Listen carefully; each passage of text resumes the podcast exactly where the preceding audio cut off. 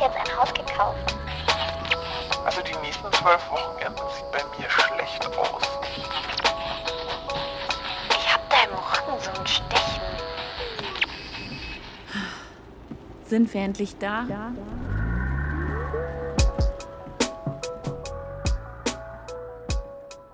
Ich will endlich ankommen. Wie oft ich diesen Satz schon in Dating-Shows gehört habe. Mal abgesehen davon, dass wir alle wissen, dass Dating-Shows nicht dazu da sind, die große Liebe zu finden, sondern neue Follower. Ich glaube ja, der Satz stammt aus sowas wie einer urbanen Legende. Irgendwann hat mal irgendwer zu irgendwem gesagt, bei dir fühle ich mich angekommen, weil es halt süß klingt. Und die Person hat es dann weitererzählt und die wiederum weiter an wen anderes, bis plötzlich alle dachten, dass sie auch sowas sagen oder gesagt bekommen wollen. Ihr habt euch vielleicht gefragt, warum dieser Podcast Sind wir endlich da heißt. Die Frage ist natürlich rhetorisch gemeint. Man kann nicht ankommen. Nicht in der Liebe, nicht im Job, nicht im Leben. Das klingt jetzt vielleicht sehr hart, aber wenn wir uns von dem Gedanken verabschieden, irgendwo ankommen zu müssen, ersparen wir uns eine lange Fahrt voller Enttäuschung. Habt ihr schon mal einen Meilenstein in eurem Leben erreicht, von dem ihr immer geträumt habt?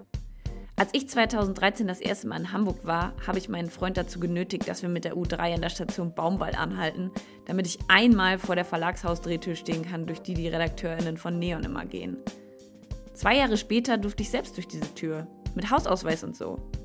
Ich war zwar nur Praktikantin in der Online-Fotoredaktion vom Stern, aber immerhin war ich meinem Traum schon ein Stückchen näher. Nochmal drei Jahre später habe ich mich zur Textredakteurin hochgearbeitet und wurde so Teil von neon.de. Ich war am Ziel meiner Träume. Mein Name stand im Impressum der Zeitschrift, ich konnte mit den RedakteurInnen, deren Artikel ich immer gelesen hatte, auf der Firmenfeier quatschen. Ich wurde fürs Schreiben bezahlt, obwohl ich keine journalistische Ausbildung hatte. Ich habe sowas wie Grafikdesign studiert.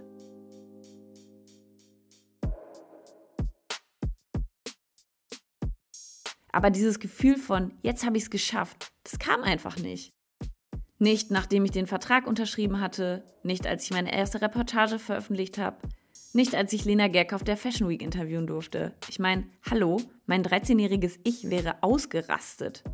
Man stellt sich das immer so krass vor, wenn man diesen Meilenstein endlich erreicht hat.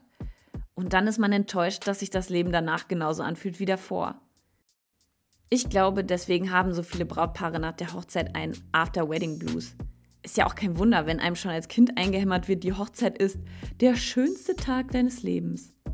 Na toll, und danach? Geht's nur noch bergab oder was? Ich hatte bei Neon damals eine Hochzeitskolumne, weil ich 2019 selbst geheiratet habe. Da war After Wedding Blues auch ein Thema. Ich hatte nämlich richtig Angst vor diesem Loch. Ich bin zum Glück nicht reingefallen, aber hätte ich mehr Zeit, Geld und Energie in diese Feier gesteckt, hätte ich mir vielleicht auch danach gedacht, das war's jetzt? Da kommt nämlich nicht das Gefühl, jetzt bin ich angekommen. Eher, das war schon eine richtig geile Party. Aber weltbewegend ist so eine Ehe nicht.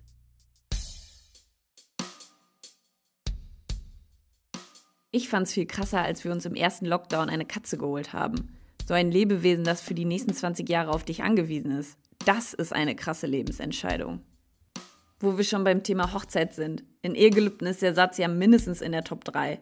Bei dir fühle ich mich endlich angekommen. Aber was soll das eigentlich heißen? Ohne Partner oder Partnerin funktioniert das Navi nicht richtig? Singles fahren in die falsche Richtung? Ich verstehe schon, für die meisten bedeutet Ankommen so viel wie ich muss endlich nicht mehr tindern. Aber wieso wollen wir ankommen, wenn wir doch auch mit BeifahrerInnen weiterfahren können? Da auf dem Sitz muss ja auch nicht die große Liebe sitzen. Es passt auch eine andere Person eurer Wahl darauf vielleicht sogar ein Hund oder eine Katze. Und auf der Rückbank ist auch noch jede Menge Platz. Egal, ob ihr mit einem vollbesetzten Twingo ohne Servolenkung oder einem selbst ausgebauten Campervan fahrt, ihr werdet nie das Gefühl haben, euer Ziel zu erreichen. Und das klingt deprimierend, ist es aber gar nicht. Der Menschen sind nicht dafür gemacht, stillzustehen. Und das ist doch auch das Geile. Wir können so oft umdrehen, wie wir wollen.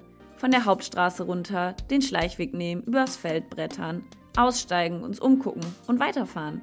Leute einsteigen lassen oder rausschmeißen. Kofferraum voll machen, im Fußraum Pfand sammeln, das Auto verschrotten und ein neues kaufen. Und seien wir mal ehrlich, was bringt denn ein Auto, wenn es nicht mehr fährt? Es scheint übrigens auch keinen Unterschied zu machen, ob man es sich leisten könnte, mit einem Ferrari anzukommen. Ich meine, habt ihr meine Doku über irgendeinen Star gesehen? Egal ob Taylor Swift, Paris Hilton oder Charlie D'Amelio. Am Ende bleibt immer die Erkenntnis, die sind genauso unglücklich wie wir alle. All das Geld, der Ruhm, die Fans bringen nichts, wenn man die ganze Zeit etwas hinterherjagt, das man nicht finden kann. Ich hasse dieses Sprichwort, aber am Ende scheint doch was dran zu sein. Der Weg ist das Ziel. Und wir können nichts tun, außer die Fahrt zu genießen.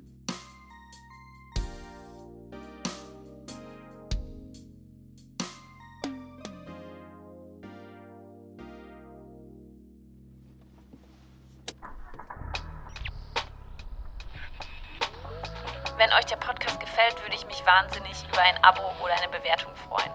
Feedback könnt ihr gerne bei Instagram dalassen. Sind wir endlich da? Alles zusammengeschrieben.